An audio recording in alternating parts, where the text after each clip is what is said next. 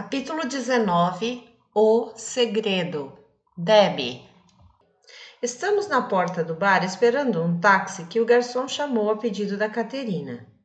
Escuto a moça bater o salto do sapato no chão incontrolavelmente ao meu lado e procuro a mão dela com a minha. A Caterina está gelada e sinto espasmos ocasionais em sua mão que denotam o quanto ela ainda está apavorada. Ouço-a fungar e em seguida assoar o nariz e aperto mais fortemente a mão que seguro na minha. Isso parece tranquilizá-la um pouco, ou, pelo menos, distraí-la, já que para com o batuque do sapato. O táxi para na nossa frente e ela me ajuda a entrar depois que o Marley já saltou para o banco. Sentadas cada uma em uma janela do carro e separadas pelo cachorro, somos conduzidas até a casa dela sem trocar nenhuma palavra. Você está se sentindo melhor? Pergunto assim que me sento no sofá e libero o Marley da guia. Na verdade, não sei, Debbie. Foi como se eu revivesse um ano inteiro da minha vida que eu achei que tinha deixado para trás aos 13 anos.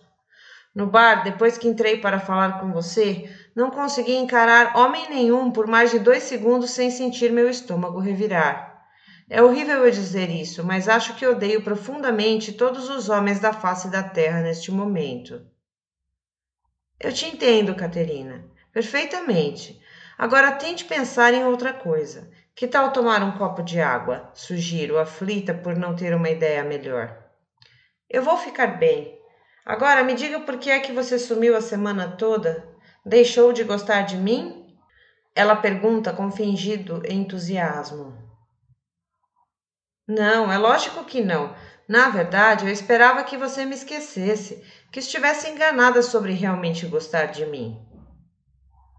Como é que é? Ela pergunta, quase gritando. Eu achei que o que aconteceu entre a gente foi muito súbito e que você poderia estar apenas curtindo o momento. Não acreditei muito que, depois de tanto tempo namorando o homem, você fosse realmente querer alguma coisa comigo.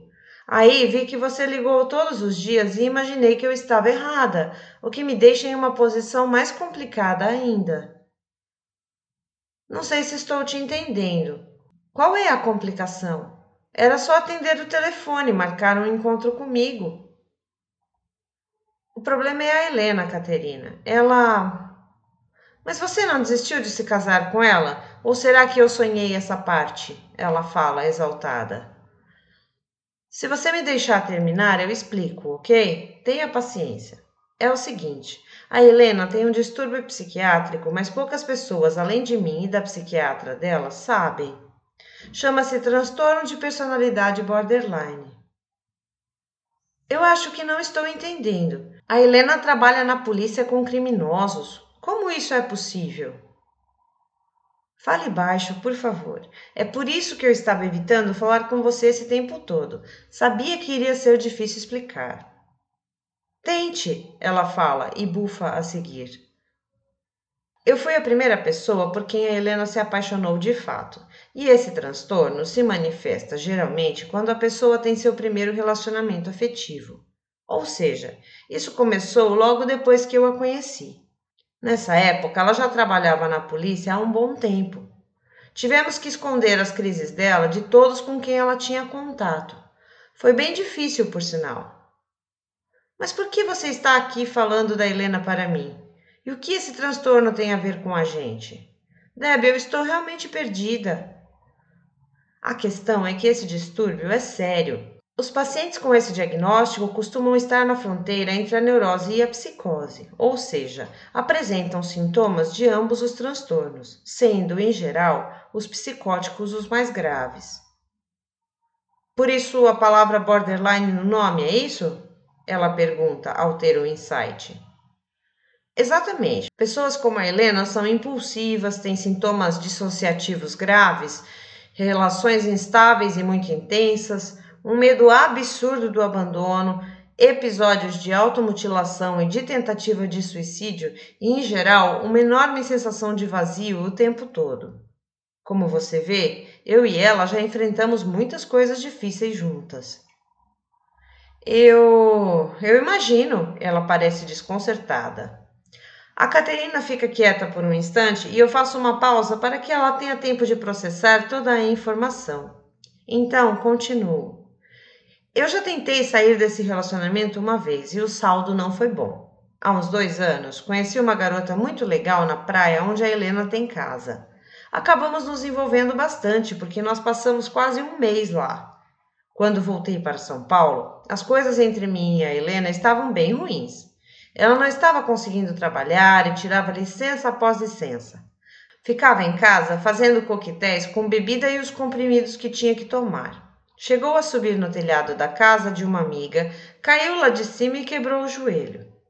A situação estava insuportável para mim em casa e nós praticamente mal nos falávamos. Decidi que queria sair de casa e tentar passar um tempo na praia com a tal moça para ver se conseguia ter um relacionamento normal com alguém. Fiz minhas malas à noite e avisei que iria embora no dia seguinte. Depois que fui dormir, ela ingeriu 80 comprimidos de ansiolítico de uma vez com algumas doses de vodka. Passamos o dia seguinte no hospital, porque quando eu acordei, ela não conseguia sequer levantar da cama. Foi um pesadelo. Achei que ela fosse morrer. Puxa, Debbie, isso é horrível. Entendo que você não tenha contado para ela nada do que aconteceu. Mas como é que ficamos então? Acho que não devemos mais nos encontrar, não é? Seria pior se nos envolvêssemos mais ainda. Ela faz uma pausa e eu percebo que está confusa. Mas eu. Eu não gostaria que isso terminasse assim. Gosto tanto de você. E não, não pretendo ficar mais com homem nenhum depois que te conheci. Fico pensando em uma resposta, mas nada me ocorre.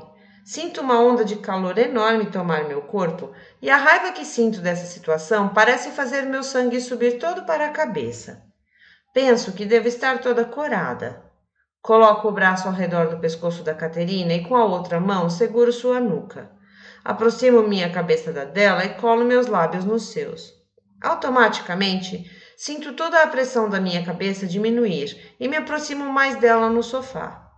Assim que sinto uma fenda se abrir entre seus lábios, minha língua não hesita em acariciar o interior de sua boca. Nos envolvemos em um beijo quente e sensual, repleto de voluptuosidade.